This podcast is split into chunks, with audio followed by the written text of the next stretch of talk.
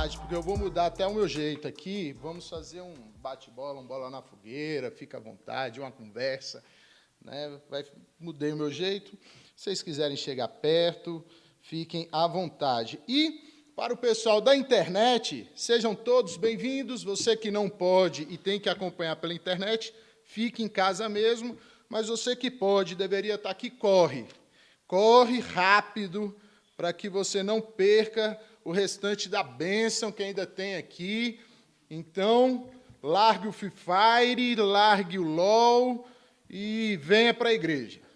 Tá bom? Porque quando tinha pandemia, estava brigando com todo mundo porque não podia sair. Agora pode. Então, vem para cá. Irmãos, é uma alegria estar tá aqui. Tá bom? É uma alegria estar tá aqui. Eu gosto de, de, de. Na verdade, a minha esposa gosta muito de conferência. Eu vou marcar aqui o tempo.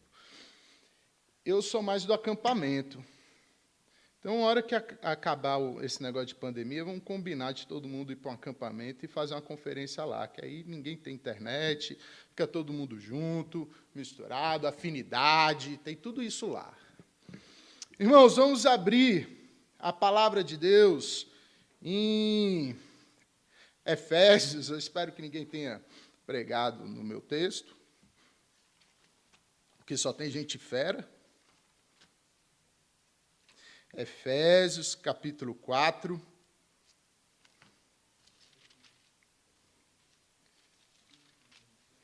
E também espero que ninguém pregue no meu de amanhã, ainda tem um dia inteiro aqui. é. Uma das vezes que eu vim aqui na, na, na, igreja do Jardim Botânico, o Chamas da Vingança, que é o que vai pregar à noite, ele estava promovendo aqui um evento que era No Limite Gospel.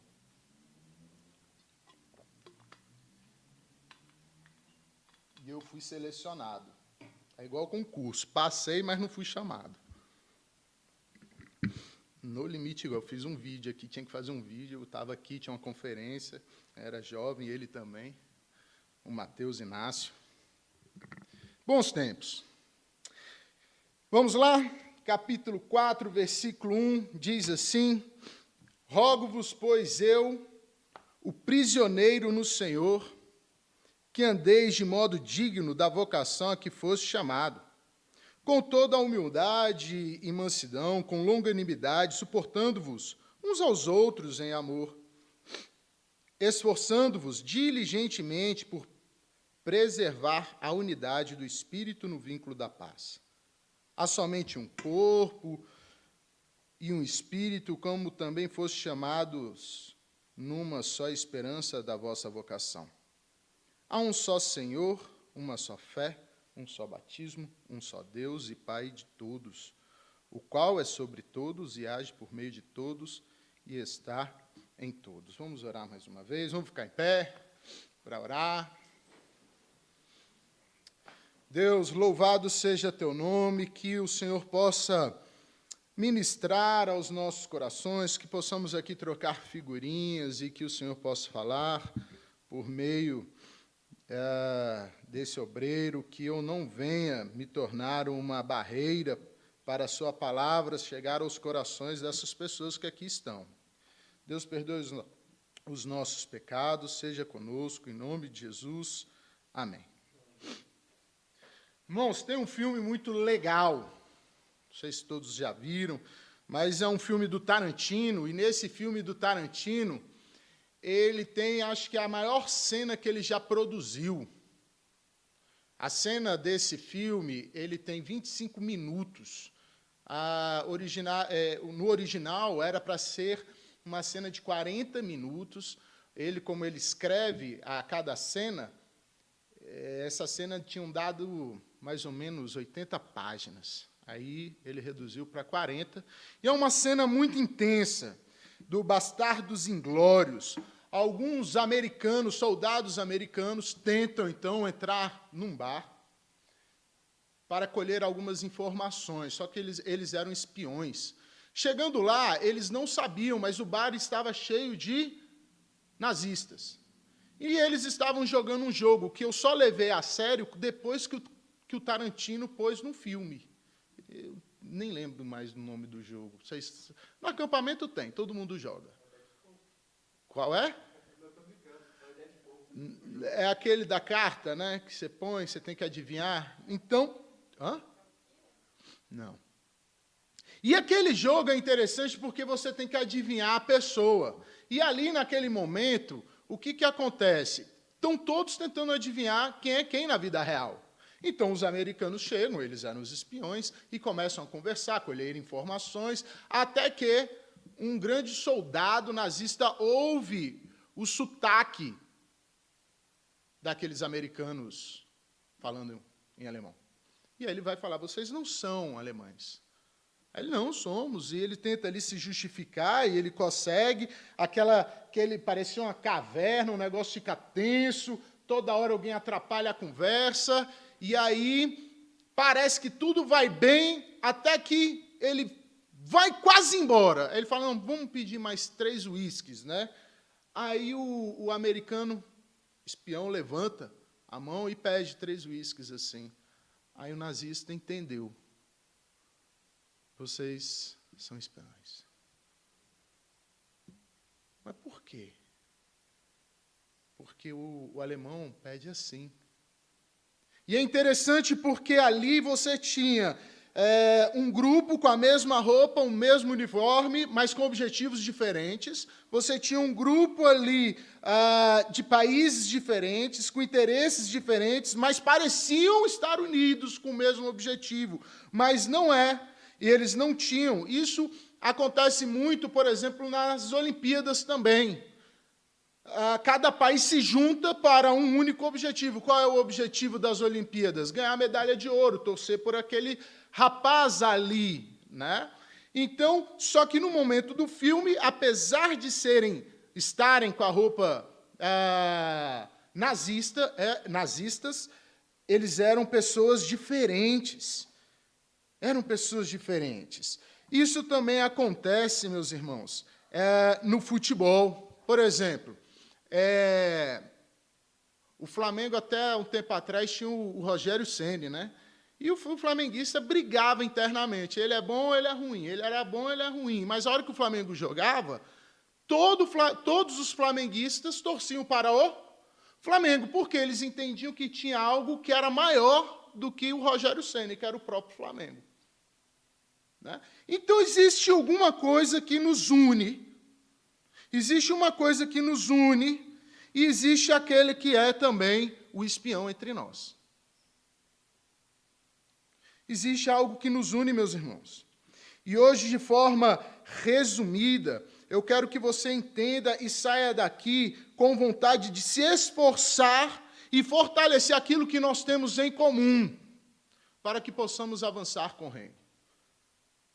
Eu quero que você saia daqui com essa vontade, com essa ideia de se esforçar naquilo que nós temos em comum, para avançarmos com o reino.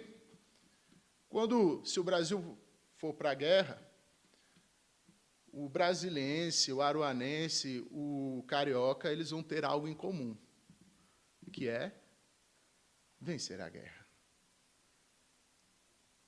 Ali não importa as diferenças. Importa? O problema é que muitas vezes nós não sabemos que estamos em guerra e fazemos do nosso colega fogo amigo. A gente tem que parar com isso.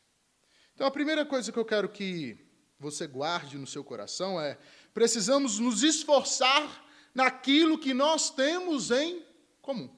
Você precisa se esforçar nisso. Volta na palavra de Deus, que ela diz assim, versículo 1: Rogo-vos, pois eu, ó prisioneiro no Senhor, que andeis de modo digno da vocação que foste chamado com toda a humildade e mansidão, com longanimidade, suportando-vos uns aos outros em amor, esforçando-vos diligentemente por preservar a unidade do Espírito no vínculo da paz. Vamos lá, vamos entender um pouco essa carta. Ela foi escrita por quem? Apóstolo Paulo.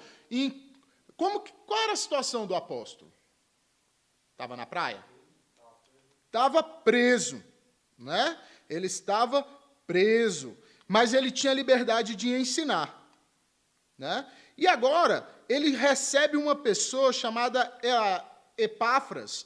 E Epáfras ele vem levando algumas informações, como comandava as igrejas em Colossos, como andava. E aí Paulo amava o pessoal de Éfeso. E pergunta como anda o pessoal de Éfeso? Eu gosto muito deles. Eu quero saber como eles estão.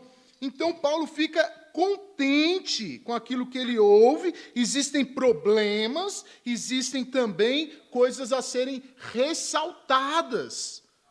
E é ele, por isso que ele vai dizer: rogo-vos, pois eu, prisioneiro no Senhor. Então ele vai agora incentivar algo, que andeis de modo digno da vocação que fostes chamados.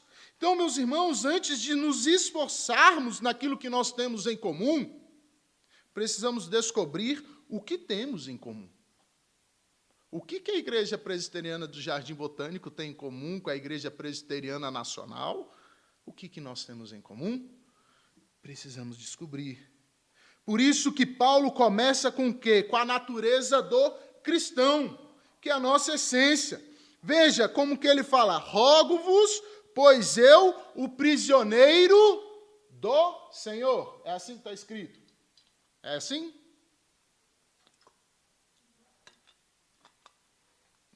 Do Senhor. Não. No Senhor. Percebam uma coisa: Paulo estava preso aonde? Sim, mas aqui, segundo o texto, como que Paulo escreve aos Éfesos? Aos Efésios. Paulo estava preso no Senhor. Percebam que Paulo estava preso dentro de Jesus. Meus irmãos, isso aqui é muito legal. Como que nós podemos estar presos no Senhor? Pela fé, que mais? Como podemos estar presos? Como podemos entender estar preso no Senhor? Você já escreveu isso, um zap para alguém assim? Irmãos, hoje eu estou preso no Senhor Jesus. Não vou poder chegar agora. Você já escreveu assim para alguém? Paulo escreveu. Estou preso no Senhor. A ideia é mais ou menos assim: você tombou no campo de batalha, morreu, estava em guerra. Morreu, meu irmão, morreu, mas de repente vem se aproximando o quê? Um M, um M26, um Pershing Tank americano gigantesco, possante, e ele então resgata aquele teu corpo apodrecido, e lá dentro do tanque de guerra vem, os, vem quem? Vem um, o, o médico dos médicos. E ele então traz você de volta à vida, trata das suas feridas, põe você de, de pé, só que agora você não morre mais. Por quê? Porque você está dentro do tanque, nada pode mais te ferir. Então você vai andando, na verdade o tanque vai te levando, você está dentro do tanque. Essa é a ideia que Paulo está trazendo aqui. Então por isso que ele vai dizer, agora à frente, que ele vai dizer assim: então vocês têm que andar de modo digno, segundo a vocação que fostes chamados. Nós temos que andar segundo Cristo. As pessoas têm que olhar para nós e nos confundir com quem? Com o tanque de guerra, com Cristo, porque o tanque é Cristo. Você tem que andar, falar, agir e ser como Cristo. Por exemplo, como Cristo pensa, o que Cristo pensa sobre o dia do Senhor? Esse é o seu pensamento? O que, que Cristo pensa sobre família? Esse é o seu pensamento? Porque nós se estamos dentro do tanque, estamos indo para o mesmo lugar. Então, meus irmãos, é impossível andar com Cristo se você não estiver dentro dele. É impossível. Uma hora sua máscara vai cair. Uma hora você vai fazer o movimento errado. É impossível tentar ser como Cristo se ele não te amou. É impossível. Se você se você não estiver dentro dele, você sempre será um espião aqui dentro. Você é o espião? Pessoal da internet, não veio porque você é o espião? Você é o espião, meu irmão? Estamos no mesmo exército? Temos algo em comum? Temos algo em comum com o próprio Cristo? De novo, o que temos em comum?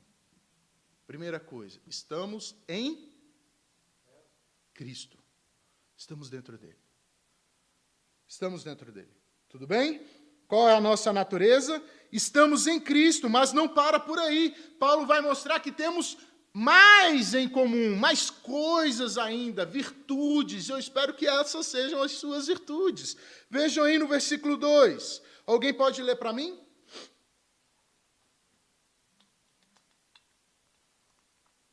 Versículo 2 do capítulo 4 de Efésios.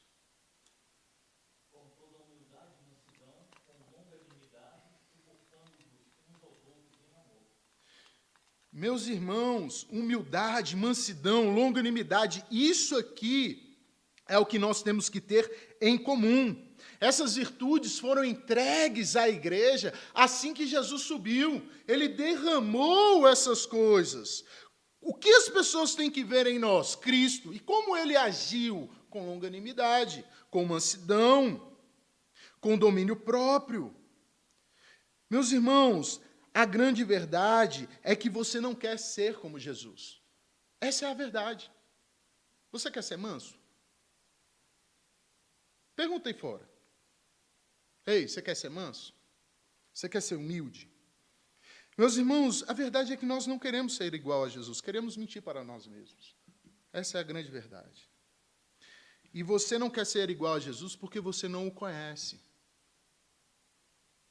que, que a igreja tem em comum? Humildade, mansidão e longanimidade. Veja, Paulo não está falando de fraquezas humanas. Hoje há um grande esforço para um grande esforço para ressignificar essas palavras. E é engraçada, é engraçado porque, é, por exemplo, a palavra humildade, apesar de ser uma virtude celestial, essa palavra foi cunhada pela fé cristã. Isso aqui é a nossa bandeira, meus irmãos. Isso aqui não foi inventado pelo dicionário. Isso aqui nasceu com a igreja, nasceu da igreja. É uma característica da igreja, é uma característica de Jesus. É uma bandeira nossa. Agora pergunta se eles querem ser humanos. Não. Eles querem ser iguaizinhos os romanos. Os romanos viam as pessoas humildes e debochavam delas. E humilhavam essas pessoas. E eu lhe pergunto: o que é ser humilde, meus irmãos? O que é? Pode responder. Mas se a gente responder, a gente não está sendo humilde? Será que não? A gente precisa identificar o conceito para saber se a gente está exercendo ele que é ser humilde? Humildade é renunciar à imposição de interesses pessoais. A humildade é uma virtude que emana de Cristo e somente dele. É um pedaço do fruto do Espírito. Ser humilde, meus irmãos, é ser bem-aventurado. E o, qual é o primeiro elemento da bem-aventurança do lado de Mateus capítulo 5? Ser pobre de espírito. E o que é ser pobre de espírito? Reconhecer que a sua vida não é sua, a fé foi o próprio Deus que lhe deu, a casa não é sua, nada é seu, você é extremamente pobre de espírito. Por isso que você se submete ao dono do mundo. Você anda humilde. Outra virtude que nós temos que ter em comum: ser manso. O que é ser manso? Pergunta aí fora. Ei, crente, você quer ser manso? Vai nas redes sociais, nas trincheiras teológicas, nos debates da Guerra Santa do Facebook, do Twitter. Pergunta lá, quem é, quem é, quem é manso? O que, que é manso, meus irmãos? Não conhecemos a Jesus. Mansidão é ter o controle, é ter o poder sobre o nosso controle. Não quer dizer que você vai ser uma pessoa inofensiva, mas você conhece o seu poder e ele está controlado. Ele está controlado. Longanimidade é você ter uma paciência, não explodir, porque você tem o controle. E você é humilde. Elementos do fruto do Espírito que está dentro de você. E veja, tem uma ilustração muito legal, conta-se no primeiro século, a hora que Nero começou a caçar os cristãos.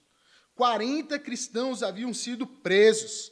Esses cristãos foram colocados num lago, um lago congelado para morrerem todos ali de hipotermia. A única forma de sobreviver era negar a Jesus. E vejam, eram 40. Eles poderiam ter partido para cima, eles poderiam ter esmurrado, eles poderiam ter feito qualquer coisa, mas não. Eles chegavam lá e chegaram cantando: Somos 40 soldados de Cristo. Com ele viemos, com ele ficamos. Passaram a noite toda cantando: Somos 40 soldados de Cristo. Com ele viemos, com ele ficamos. A noite toda, até que um titubeou. Aquela unidade foi abalada. Agora não são mais 40. São 39. Eu não fico aqui. Quero minha vida. Eu sou o espião. Saiu. E os outros? Na hora que eles começaram a, a repensar a vida, um soldado se tira suas armaduras e diz: Somos 40 soldados de Cristo. Ele se converte, ele entra e morre junto com os outros guerreiros, meus irmãos. Qual é a força da igreja? É saber que somos fortes na nossa humildade, somos fortes no nosso domínio próprio, somos fortes na nossa mansidão, na nossa paciência, sabemos exercer isso no meio da sociedade.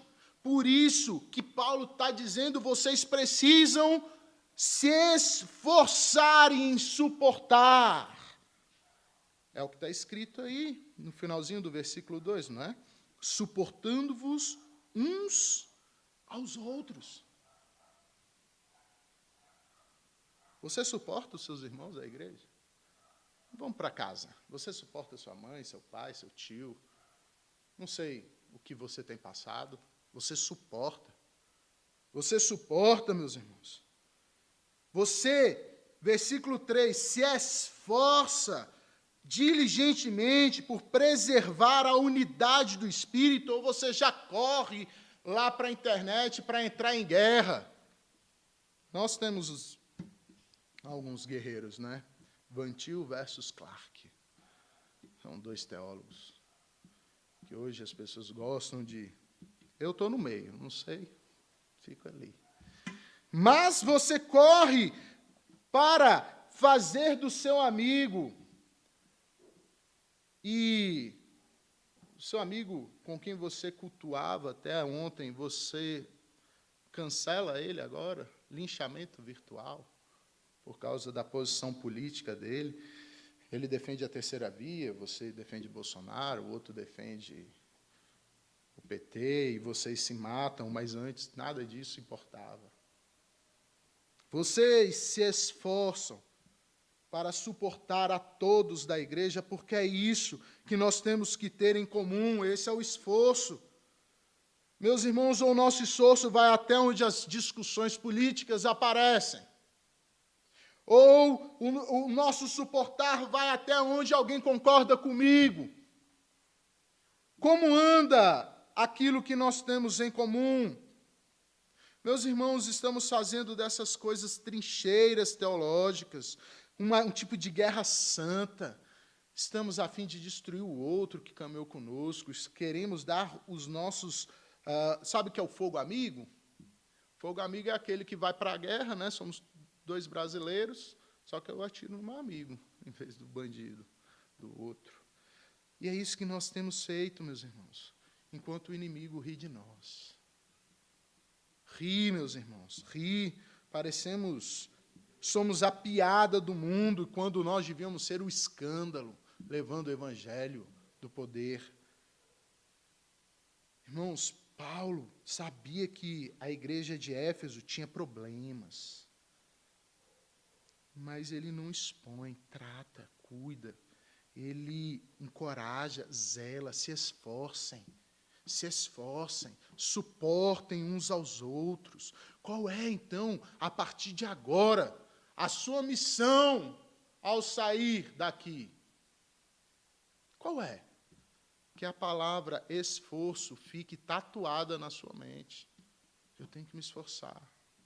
A igreja do Jardim Botânico, ela precisa que eu compartilhe com o meu esforço, ou a igreja onde eu congrego.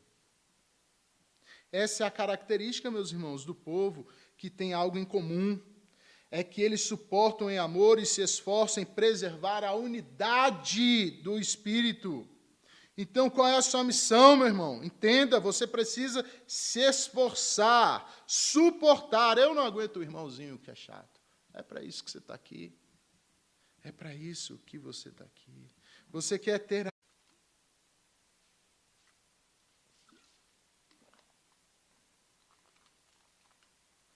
Mateus 11 e 29.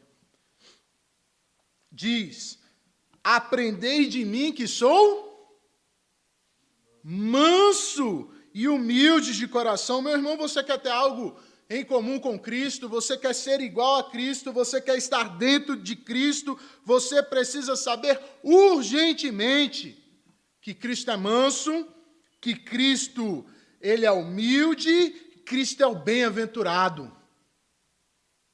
Você só vai conseguir se você estiver dentro dele. Você precisa saber urgentemente se você tem as virtudes divinas de Cristo. Você precisa saber urgentemente se você consegue se esforçar e suportar como Cristo se esforçou para a igreja, porque ele deu a sua vida quando nós ainda éramos inimigos de Deus. Meus irmãos, porque somente dessa forma a sua vida e a comunhão com a igreja poderão revelar algo mais. Se você entender que você precisa saber que você está em Cristo, que você precisa expor as virtudes, porque você ama Cristo, somente dessa forma é que você vai poder revelar algo ao mundo. E o que é? A Trindade, meus irmãos. O que nós, o que a igreja tem em comum, ela acaba revelando a Trindade em nós. Veja o, versículo 4. Há somente um corpo e um espírito, como também foste chamados, num, numa só esperança da vossa vocação. Há um só Senhor, uma só fé, um só batismo, um só Deus e Pai de todos, o qual sobre todos age por meio de todos e está em todos.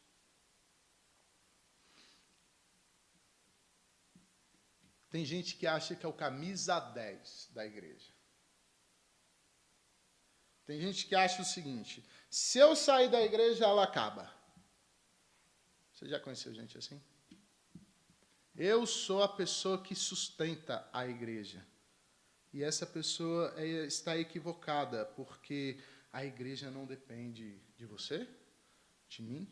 Até porque, meus irmãos, João Batista era o maior, morreu, e a igreja continuou. Então a igreja não depende de você, você não faz a igreja, porque o que Paulo está dizendo é que ela já existe. O versículo 4 diz: há um só corpo. Ela já existe. Ela já existe. Nós nos esforçamos para cooperar, para cooperar com o Senhor Jesus Cristo. Mas a igreja já existe, ela sempre existiu. Nós lutamos porque já recebemos em Cristo uma família. Há só um corpo, meus irmãos, e esse corpo já existe. Veja que maravilhoso isso, saber que não depende de você, você só tem que cooperar, você tem que estar dentro do tanque, você tem que saber quem é você no corpo, se as suas virtudes estão saindo, se você está se esforçando. Você não é o camisa 10. Porque o Calvário é a concretização e a efetivação da igreja. A igreja está fundamentada em Cristo. Ele é o camisa 10. Ele é o importante. É sobre ele. Nós estamos unidos por causa de Cristo. É ele que nos atrai. É o sangue de Cristo que nos atrai. Se você não tem o sangue de Cristo, eu e você nós não temos nada em comum. Você está ouvindo uma palestra. Agora, se você tem o sangue de Cristo, nós vamos nos encontrar por toda a eternidade, meus irmãos. Eu estou em Aruanã, plantando a primeira igreja lá. E o que me motiva é saber que lá eu vou encontrar pessoas com, com quem eu vou reencontrar na eternidade. Porque, meus irmãos, os eleitos estão aí, a igreja já existe, há só um corpo.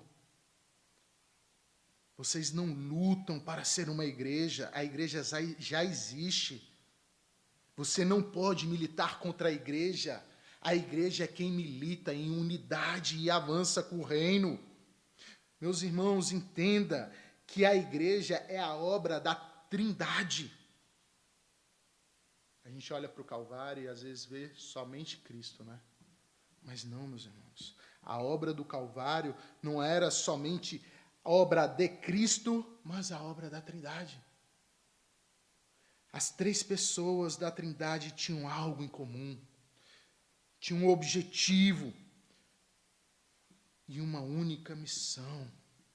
Eles estavam em comunhão. Veja no versículo 4. Pastor, mas eu não vejo a palavra Trindade, mas ela está aí. Há um só Espírito. Versículo 5 Há um só Senhor, Jesus. Versículo 6. Há um só Deus e Pai. Veja que a Trindade estava ali agindo, o Espírito com Cristo, nos preparando a nossa união com Cristo naquela obra. Cristo nos atraindo através do Espírito Cristo a nos dando fé e Deus Pai nos dando, colocando dentro de uma família. A Trindade tem uma comunhão eterna e ela tem um único objetivo. E nós temos os concursos divinos. Nós temos a cooperação com a unidade do povo. Você tem essa responsabilidade de cooperar, de participar, de concorrer no sentido de cooperação com a Trindade.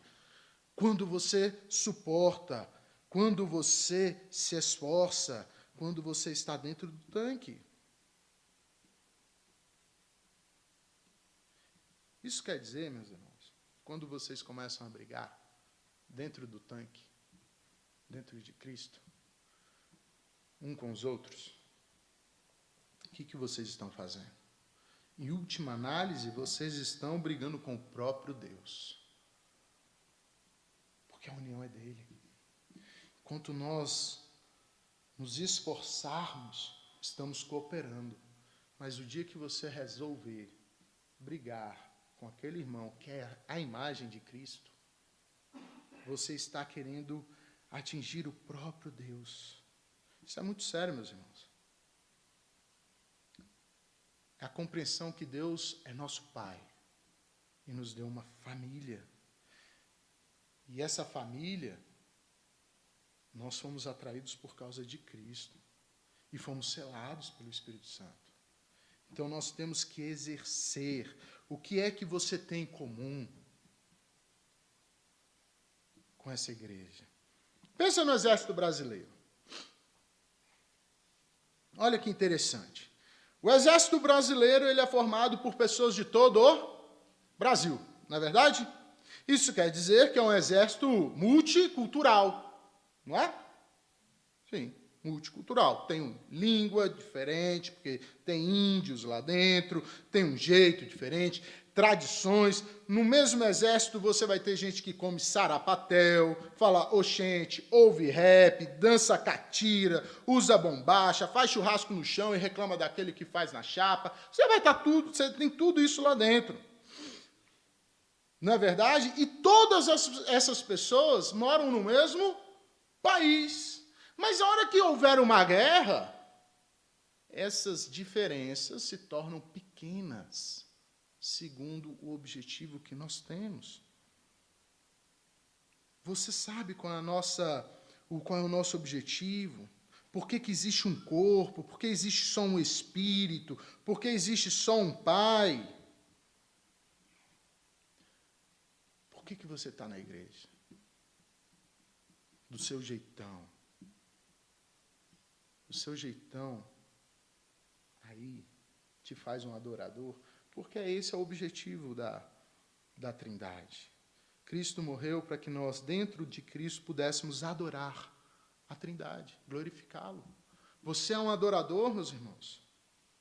Ou você vem aqui para autos, auto-adorar? Venham prestar um culto segundo o seu gosto, a sua vontade. Quando o culto não é segundo a sua vontade, a palavra não é segundo a sua vontade, não falou como deveria ter falado, então não valeu. Não fui servido. Ou você veio servir, ou você veio servir. Somos um exército de pessoas que servem uns aos outros.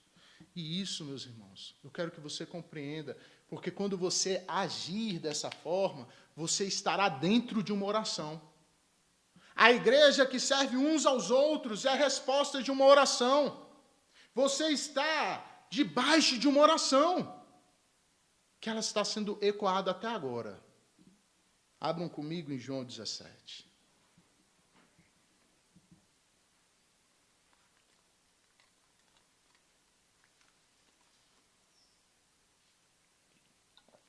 Versículo 20.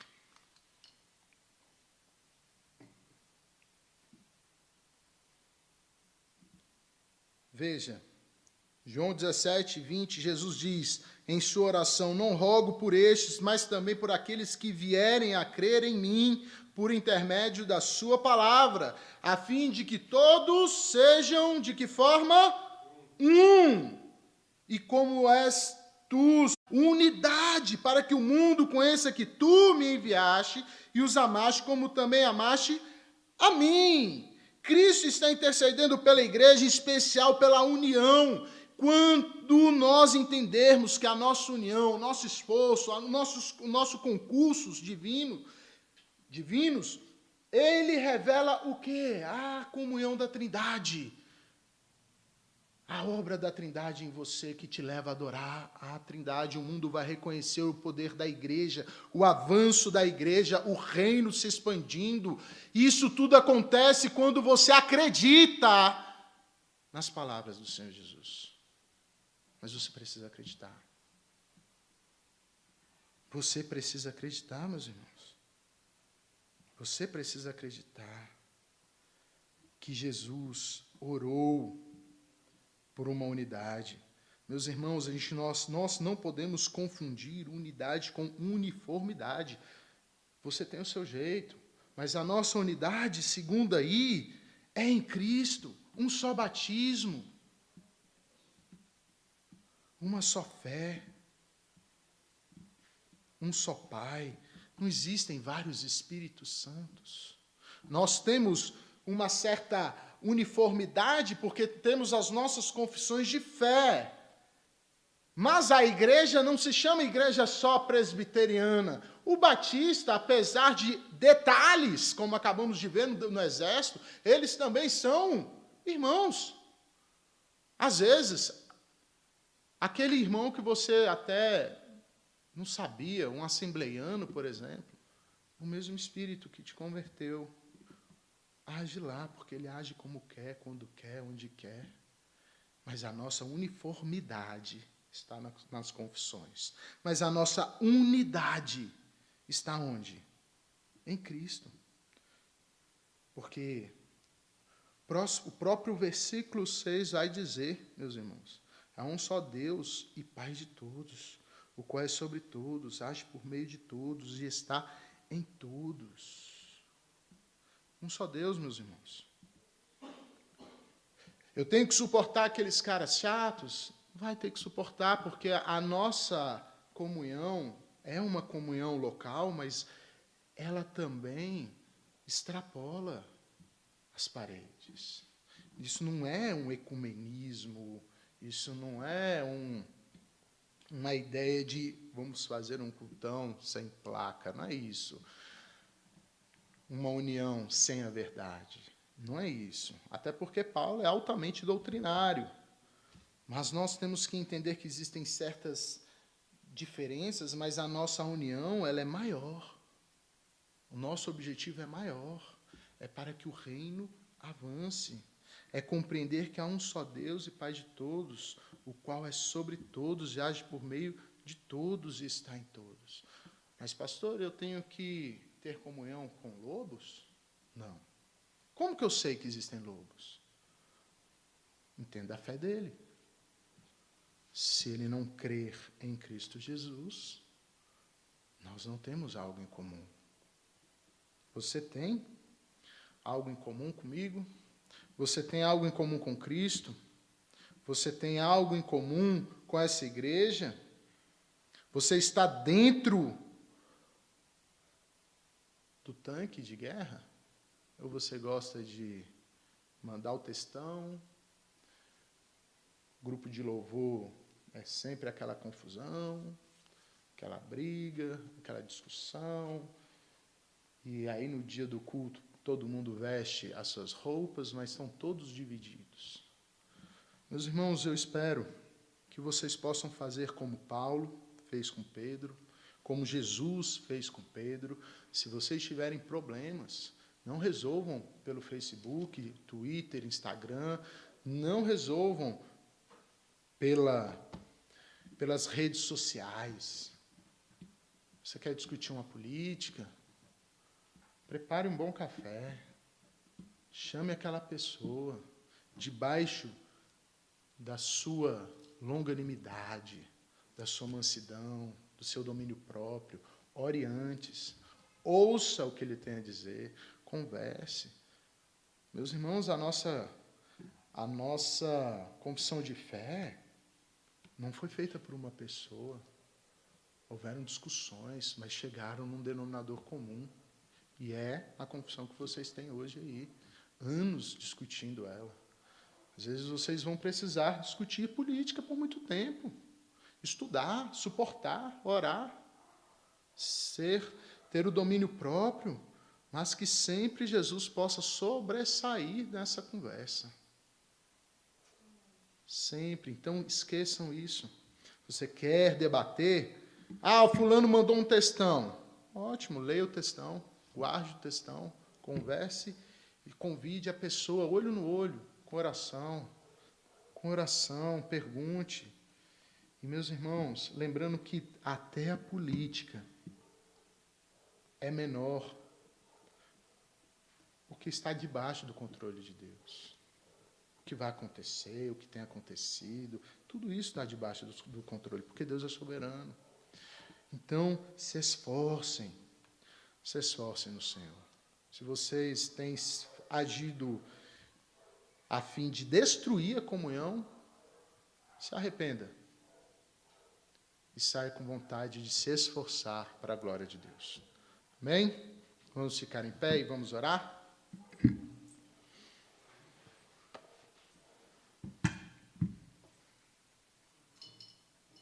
Deus, louvado seja teu nome, Senhor, que possamos recarregar as nossas baterias, que o Senhor Jesus, através do seu Espírito, possa nos fortalecer e que possamos, Senhor, agir em prol do reino, que possamos entender que temos a mesma roupa, temos a mesma mente de Cristo, o mesmo objetivo, que é avançar o reino, Deus, e que possamos ter essa força e esse poder para proclamar, Senhor, que aqui possa crescer uma igreja unida no Senhor, fortalecida no sangue do Calvário, porque sabemos que estamos protegidos pelo Senhor Jesus, que possamos proteger uns aos outros, porque a maior proteção já temos. E Deus, aqueles que, que estão sendo uma pedra no sapato da igreja, aquele que é o espião, possa cair por terra em arrependimento e venha servir ao Senhor dos Exércitos, Senhor. É o que nós te pedimos, em nome de Jesus. Amém. Meus irmãos, muito obrigado pela oportunidade. Temos aí mais, né? Então, estamos juntos e unidos.